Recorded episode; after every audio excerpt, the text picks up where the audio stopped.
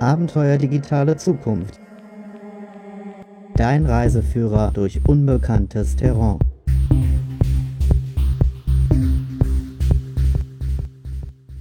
Hallo zusammen, hier Markus Klug. Ich begrüße dich am Mikrofon zur fünften Ausgabe von Das Abenteuer Digitale Zukunft. In der letzten Ausgabe zum Schwerpunkt Führen mit Scrum hatte sich das Thema ja schon bereits angedeutet. Wie arbeiten wir in der Zukunft, wenn es keine Rezepte mehr gibt? Stichwort Selbstorganisation, mehr Selbstverantwortung in der Arbeit tragen. Eine ähnliche Frage stellt sich auch für Schulen und Universitäten. Ein gutes Beispiel dafür ist eine Fernuniversität bzw. ein Studiengang, der berufsbegleitend angeboten wird. Es gab ja schon mal in den 1990er Jahren den Trend, des E-Learnings und daraus ist nie eine nachhaltige Entwicklung entstanden. Aber heute, im Gegensatz zu früher, was das E-Learning anbelangt, kommt jetzt die Digitalisierung. Und die Digitalisierung verändert im Gegensatz zum E-Learning die Strukturen. So hat ja bereits Sebastian Truhn, ehemals Professor in Stanford, mit Udacity ein Unternehmen gegründet, das sich auf die Fahne geschrieben hat, die Universitätslandschaft zu revolutionieren. Und zwar nicht nur in Amerika, sondern weltweit. Ein System, das sich gerade hierzulande seit Hunderten von Jahren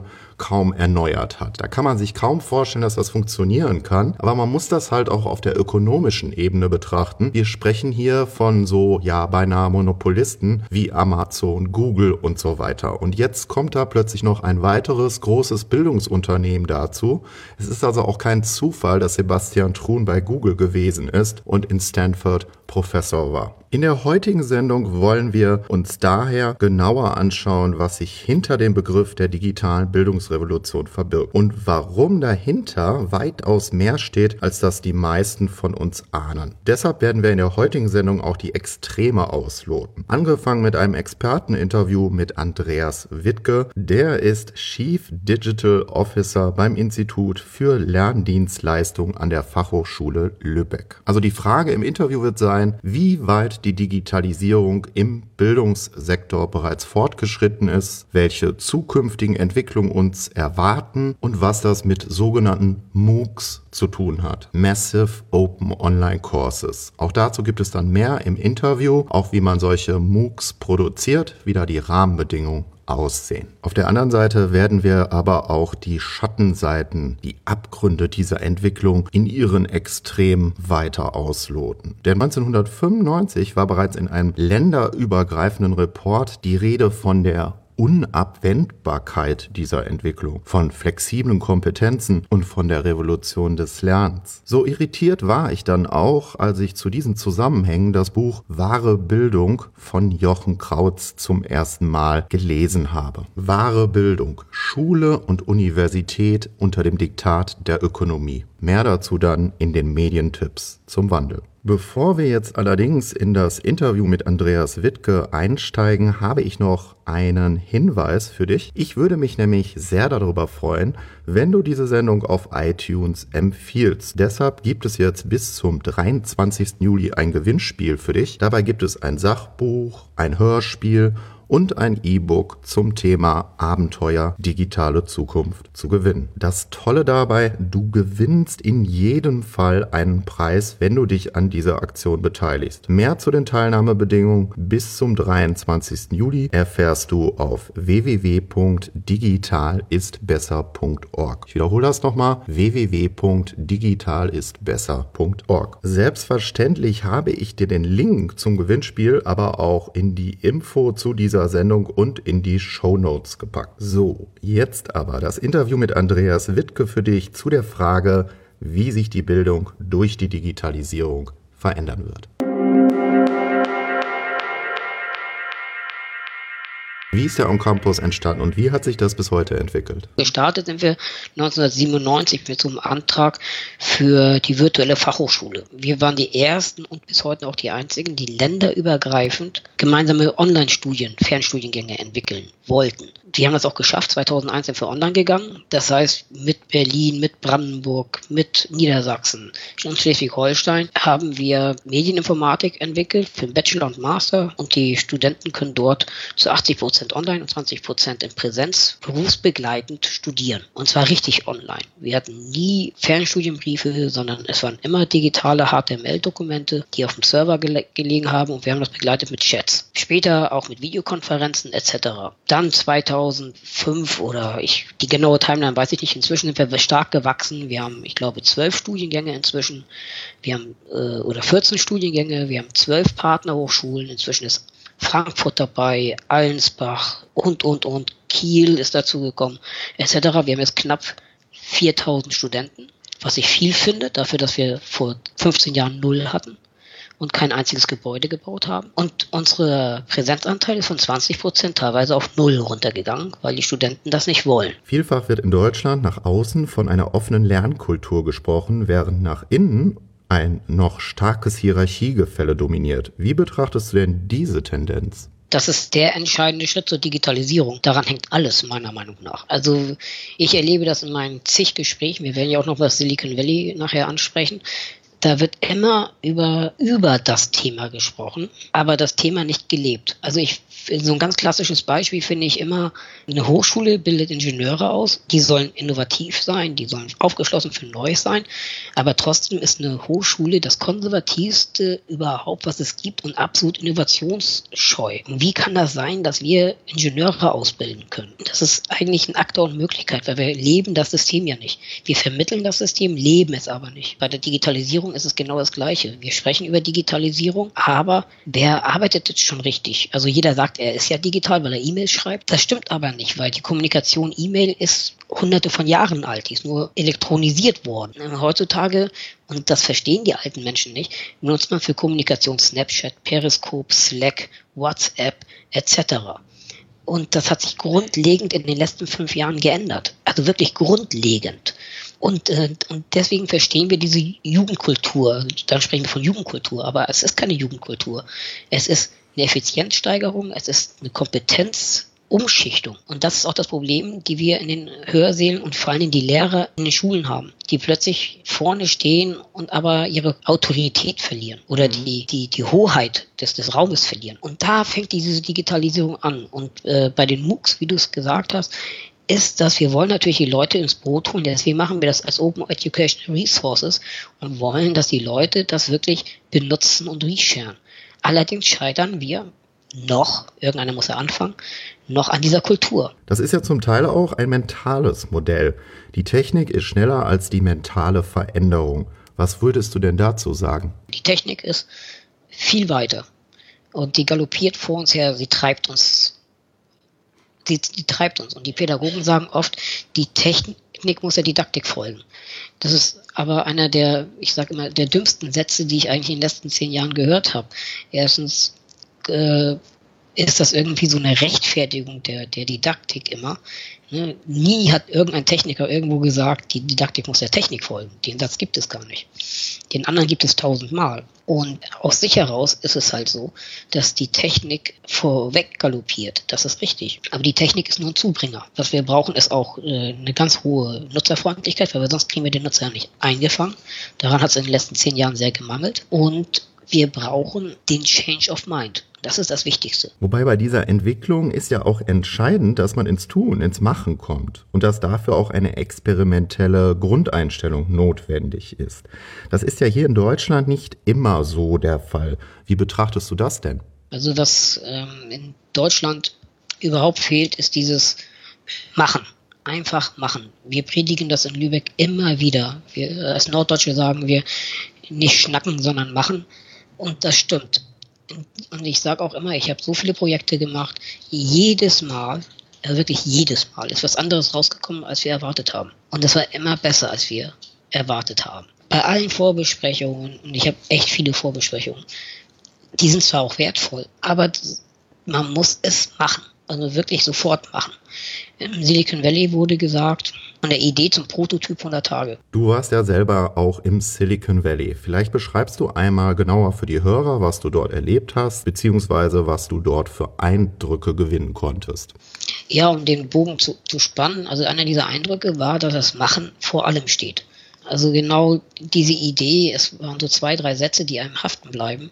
Das war von der, vom ersten Meeting, also gerade in Deutschland, so dauert das manchmal äh, vom ersten Meeting bis zum Kick, vom Kick-Off zum ersten Meeting sechs Wochen. In Silicon Valley ist das Projekt tot nach sechs Wochen. Das ist so, das fand ich schon so wirklich wow. Und äh, äh, von der Idee zum Prototypen 100 Tage. Ich habe, äh, wir haben Moin entwickelt von äh, unsere MOOC-Plattform. Die hat genau 100 Tage ge gedauert, die Entwicklung. Wir haben im Januar angefangen zu codieren, Ende März war der Prototyp fertig. Mhm. Und ich habe aber erst ein halbes Jahr später diesen Spruch gelesen, 100 Tage für einen Prototypen. Fand ich natürlich toll, dass man bestätigt wurde. Im Silicon Valley, auch nochmal als Hintergrund, das war die Reise der äh, von Schleswig-Holstein, von der Staatskanzlei organisiert, 55 Teilnehmer, um auch mal hier die Digitalisierungsexperten untereinander zu vernetzen. Und dann haben wir im Silicon Valley die großen Player mal besucht, um den Geist aufzunehmen um sich mit denen zu vernetzen, dass die uns kennenlernen, dass wir uns untereinander kennenlernen. Und wir haben dann SAP besucht, Tesla, Facebook, Google, alles, wovon jeder träumt. Und danach sind wir nochmal drei Tage nach Washington, um uns mit der Politik zu unterhalten, haben natürlich auch Heinrich Böll Stiftung, Friedrich Naumann Stiftung, Electronic Frontier Foundation, Epic.org. Wir waren auch im Weißen Haus und äh, mit der Politik geredet, äh, Datenschutz und Lobbyarbeit. Also viele Sachen sehen in Amerika wirklich auch übel aus, muss man sagen. Wir sind viel, viel besser, als man oft denkt. Mhm. Aber dieser, dieser Machergeist, den haben wir nicht. Kommen wir jetzt einmal zu dem praktischen Teil. Wie wird denn ein MOOC, also ein sogenannter Massive Open Online Course, produziert? Wird das im Team umgesetzt? Wie werden die Videos produziert? Vielleicht beschreibst du das einmal näher. Ich finde das überhaupt nicht spektakulär, muss ich sagen. Aber wir haben schon 25 gemacht. Von daher ist das Alltag. Man braucht ein Konzept. Das Konzept wird aber oft überbewertet. Man braucht vor allen Dingen braucht man jemanden, der es macht. Also jemanden, der medienkompetent ist und der geil ist auf das Internet und vielleicht auch so ein halber Narzisst ist, der sich darstellen will, mhm. der Motivation rüberbringt. Das ist immer diese Haiti-Studie, die so berühmt ist. Wenn der Lehrer engagiert ist und inspiriert ist, ist egal wie er unterrichtet, es ist immer gut. Und das ist der Schlüssel zum Erfolg. Dann muss man dem Autoren und dem Team echt Freiraum geben. Jede verrückte Idee ist cool, weil die Leute dann begeistert sind. Begeisterung bringt Stimmung und Motivation. Das geht auch rüber auf das andere, auf den Lerner. Man muss sich natürlich an bestimmte Grundregeln halten. Ne? Mach kein Video länger als sechs Minuten. Bring Interaktivität rein. Das kommt auf die Plattform. Wir haben äh, Quizzes in den Videos mhm. und nicht unter den Videos. Äh, wir haben das angereichert mit Gamification. Da wird auch viel diskutiert. Wir, ver, äh, wir verteilen halt kleine Lernabzeichen, die digital sind. So, guck mal, du hast fünf Forenbeiträge geschrieben, du kriegst jetzt den Kommunikator-Badge. Oder du bist, du kannst dich beim bei einem Kurs über die Hanse hocharbeiten vom Bürger zum Kaufmann zum Bürgermeister. Äh, solche Sachen kann man einbauen. Viele halten das nicht für gut, aber wir kriegen fantastische Rückmeldungen dafür. Ähm, alles muss offen und transparent sein. Äh, alles sollte mitnehmbar sein. Man muss das Netz mit einbinden. Also Facebook. Wir wissen, dass Leute gern auf Facebook sind. 30 Prozent eines äh, der MOOC-Teilnehmer sind meistens auf Facebook. Mhm. Warum auch immer, darüber diskutieren wir nicht. Es ist einfach so. Man muss die Leute dort dann auch unterstützen. Das muss halt auch mit ins Konzept passen. Und äh, sonst braucht man halt ein gutes Filmteam. Also wir unterstützen den Autoren in, mit unserer Hardware, mit den Server, mit der Erfahrung und erwarten von ihm, dass er uns zuhört.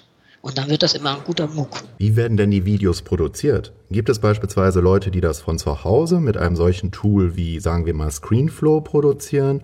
Oder wird das eher im Studio umgesetzt? Also ich werde oft gefragt, wie teuer ist denn so ein MOOC? Und dann sage ich immer, der kostet so viel, wie du ungefähr 10% mehr, als du Geld hast. Und so ist das immer. Und dann sagen die, das ist aber keine Aussage. Aber das ist wirklich so, du gibst das so viel Geld aus, wie du hast. Aber ich würde sagen, es fängt bei 25.000, äh, 20.000 Euro an. Jetzt äh, kannst du aber auch rechnen, wie viel ist deine Zeit wert. Ich finde das Paradebeispiel bei uns ist der Volleyballtrainer MOOC, wo wir einen fantastischen äh, wirklich fantastischen Coach, äh, Autoren haben, Andreas Wilkens aus Emmen, den ich auch schon längere Zeit privat kenne der ist wirklich so ein super Enthusiast und der hat sich wirklich nur, der hat eine Schulung bei uns mitgemacht, der kennt aber auch die Infrastruktur von der virtuellen Fachhochschule und äh, ist halt ein Profi in der digitalen Lehre. Dann hat er sich vier GoPros besorgt, ist in die Turnhalle, hat seine Kinder mitgenommen.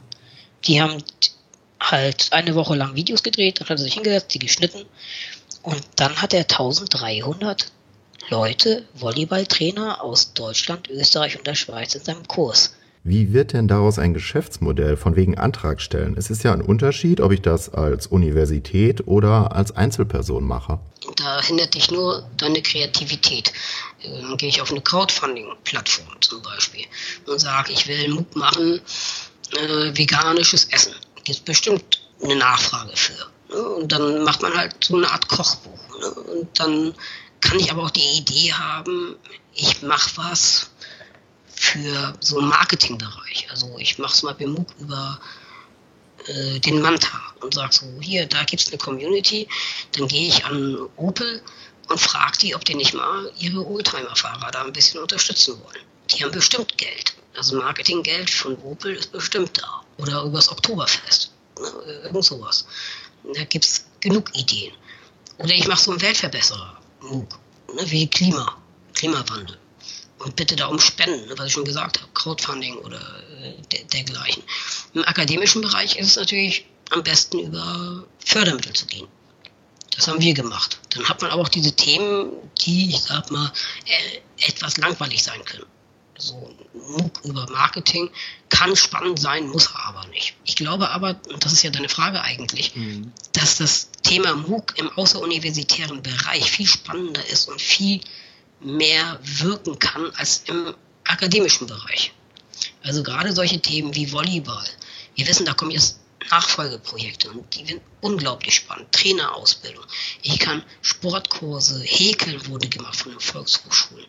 Man kann jedes Thema behandeln, über das es auch ein Fachbuch gibt. Also auch Yoga, Ernährung, Gesundheitsthemen. Da gibt es ja so viele Themen außerhalb der Universität, oder? Genau, und, und jetzt, und das ist, finde ich, der spannende Gedanke, wieso greifen die Volkshochschulen zum Beispiel das nicht auf?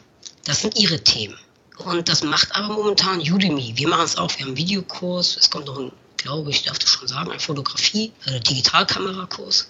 Wieso kommen solche Themen nicht von den Volkshochschulen? Das kann man aber auch gut beantworten. Weil Volkshochschulen sind dezentral und haben keine IT. Das heißt, jede Volkshochschule an sich, genau wie Schulen, sind zu klein, um sowas zu produzieren. Die haben halt also auch wirklich ein Finanzierungsproblem und ein äh, Infrastrukturproblem. Die müssten jetzt also ihr Geschäftsmodell ändern, um das zu realisieren. So in der Art? Richtig, sie müssen zentralisieren. Sonst geht das nicht. Also warum sollte jetzt jede Volkshochschule in Deutschland einen Fotokurs digital entwickeln? Das ist unlogisch. Weil äh, das wissen wir von Amazon, Google oder von den Four Horsemen, ne? Google, Amazon, Facebook, Apple, wissen wir, dass Internet Monopolisierung stark voranschreitet und eine Zentralisierung. Das heißt, umso mehr Leute ich mit einem Kurs ansprechen kann, umso besser kann ich ihn finanzieren. Und dadurch kriege ich auch Modelle hin mit dem Eintrittspreis. Also ich finanziere den Kurs vor und nehme dann Eintritt dafür. Oder ich nehme für die Zertifikate. Oder ich mache das mit Spenden. Aber wenn ich 20.000 Leute in einem Kurs habe, kriege ich den einigermaßen finanziert. Ich muss aber auch erstmal 20.000 Leute erreichen. Also das Marketing ist in etwa so aufgestellt. Kommt hier erstmal rein, das ist erst einmal kostenlos und später muss man dann für die Zertifikate bezahlen. So? Ja, das war so ein langer Ansatz. Man kann darüber nachdenken. Ich halte davon nicht sehr viel. Das hat unsere Untersuchung gebracht. Also mit Zertifikaten, das ist so zwischen 2% und 2 Promille wollen Zertifikat haben. Das wird etwas überschätzt. Aber es äh, ganz viele wollen ein Kapitel haben oder die Slides haben. Also man kann über Micropayment nachdenken. Oder halt nicht einfach nur eine Entering-Gebühr. Ne? Erste Kapitel und sonst. Und dann kostet äh, jedes weitere etwas das muss man testen. Da gibt es ja auch, wie gesagt, Udemy-Sachen, äh, die so funktionieren. Man braucht aber Größe. Also in, in Deutschland wieder so, du hast mich vorhin nach dem Silicon Valley ge gefragt. Äh, typisch ist, wir müssen, Deutschland wird zuerst über das Geschäftsmodell nachgedacht, bevor das Wachstum da ist.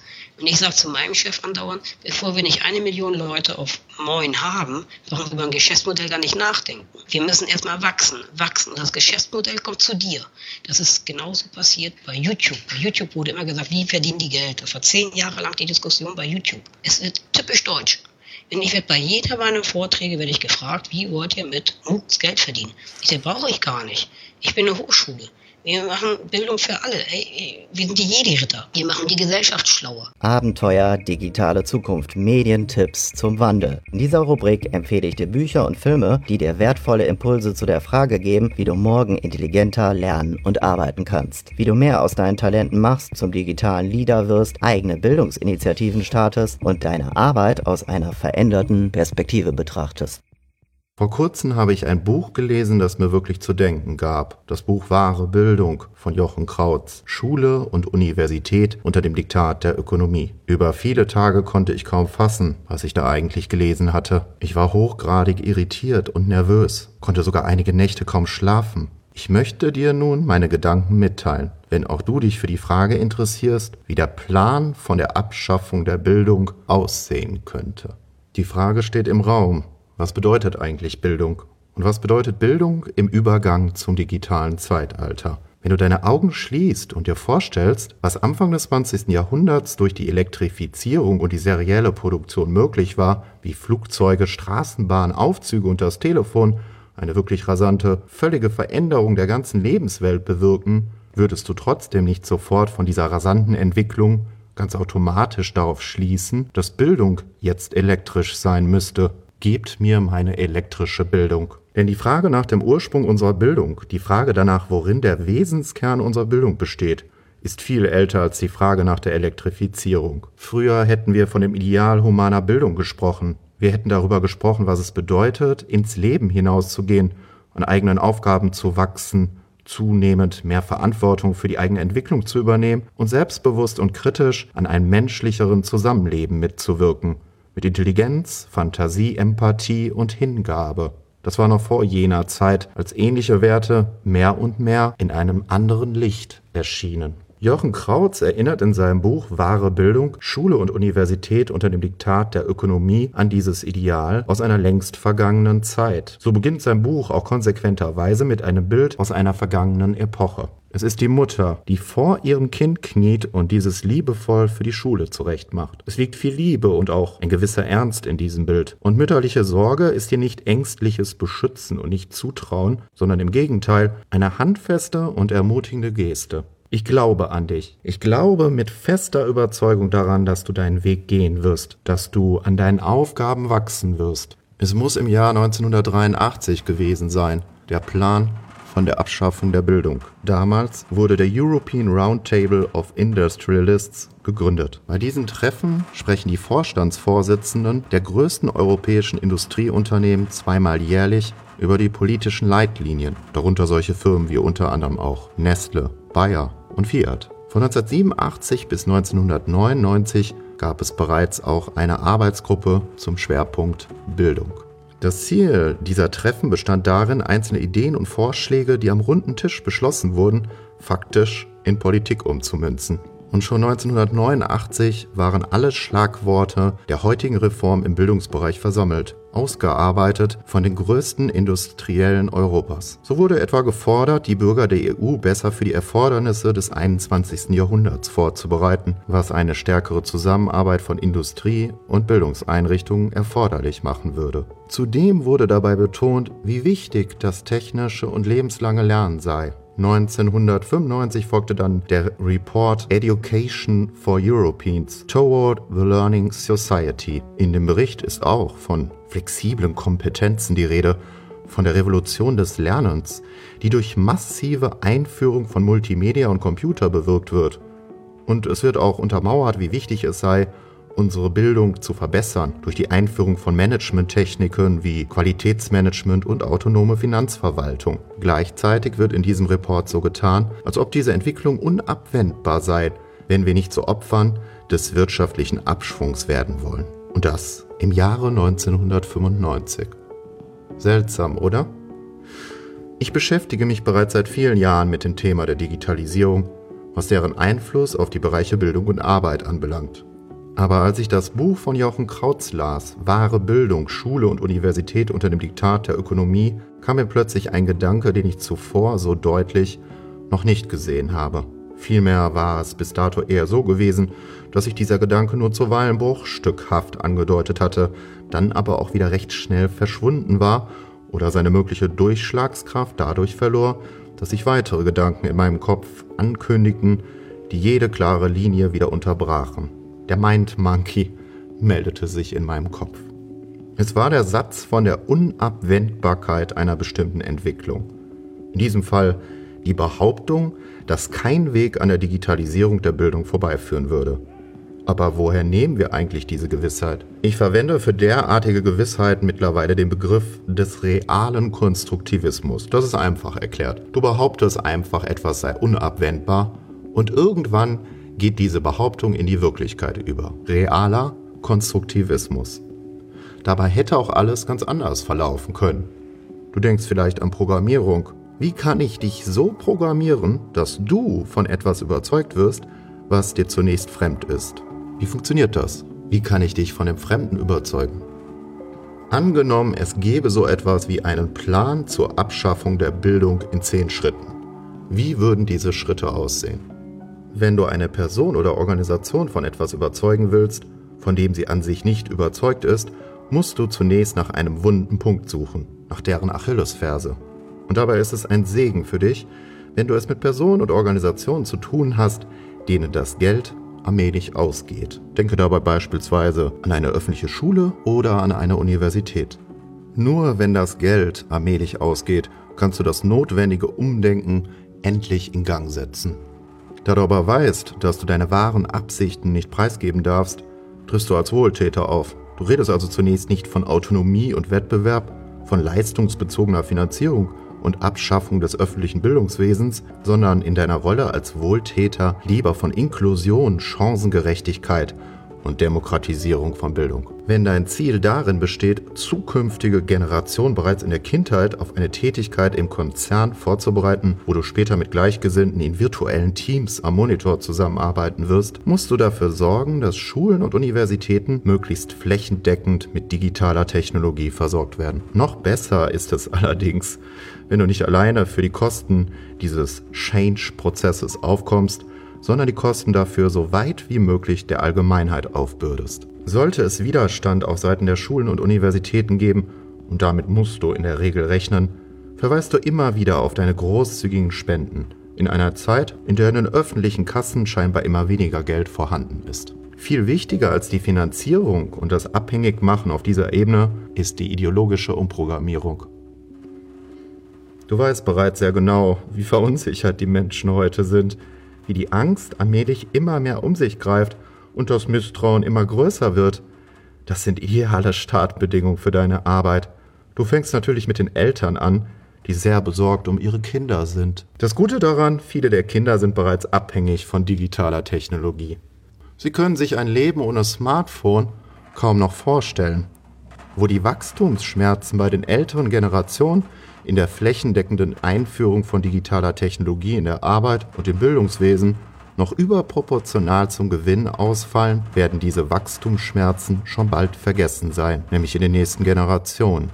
Eine goldene Ära wartet auf dich. Siebtens, du gehst an die Schulen und Universitäten und fängst an, dort zu unterrichten. Aber alles, was du unterrichtest, ist eigentlich das Gegenteil von dem, was du nach außen vorgibst. Sicherlich gibt es zahlreiche Vertreter deiner Zunft, die dumm genug sind, ihre wahren Ziele ganz plakativ in ihrem Unterricht zu bekunden, aber die wahre Propaganda bleibt meistens unbemerkt. Und dabei berufst du dich darauf, wie wichtig es doch sei, wirtschaftliche Bildung in den Schulen zu vermitteln.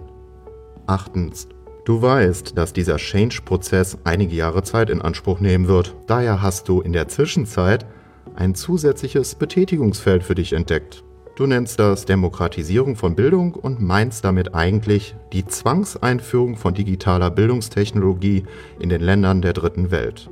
Es geht hier hinter deiner Maske um imperiale Politik. Da du bereits viele größere Kredite in den Entwicklungsländern vergeben hast, müssen viele Länder deinem Diktat folgen, ob sie wollen oder nicht. Und so knüpfst du verschiedene Bedingungen an die weitere Kreditgewährung, wie etwa die Bedingung, Schulen ganz in deinem Sinne zu privatisieren und umzubauen. Diese Länder sind die ersten, die deine Umerziehung deutlich zu spüren bekommen. Du weißt, dass der internationale Bildungssektor ein riesengroßer, noch nicht erschlossener Markt für dich ist. Die Knowledge Economy, der Handel mit Wissen. Du weißt aber auch, dass es an sich gar nicht so einfach ist, den öffentlichen Bildungssektor auf diesen Markt umzulenken. Wir reden von einem kaum vorstellbaren Geldbetrag, der deine Augen jetzt kolossal zum Strahlen bringt. Dein Problem. Du unterschätzt die Intelligenz der Menschen, denn im Kern bist du zutiefst primitiv. Du unterschätzt die kommenden Aufstände, die Möglichkeiten und Chancen der Digitalisierung, die auch zu deiner Abschaffung beitragen könnten. Denn morgen bist du vielleicht nicht mehr da.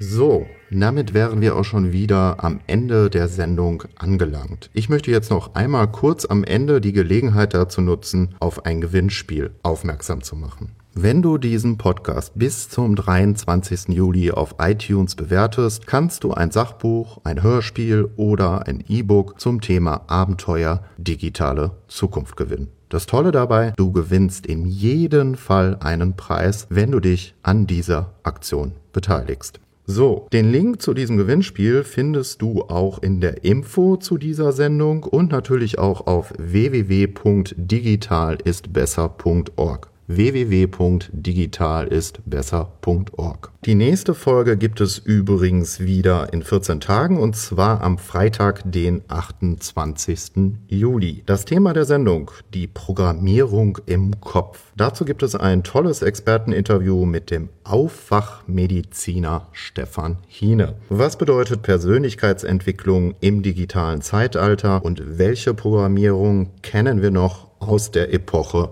der Industrialisierung? Das wären so zwei Leitfragestellungen in der nächsten Folge sein. Ich freue mich auf dich, wenn du in zwei Wochen wieder dabei bist und natürlich freue ich mich auch über deine Empfehlung auf iTunes. Wir hören uns. Abenteuer digitale Zukunft. Das war das Abenteuer digitale Zukunft. Bleibe am Ball für die nächsten neun Folgen und empfehle diese Serie weiter. Es bleibt spannend. Erfahre schon heute, wie du brachliegende Talente endlich mehr entfaltest und nicht die falsche Abzweigung in der Zukunft nimmst.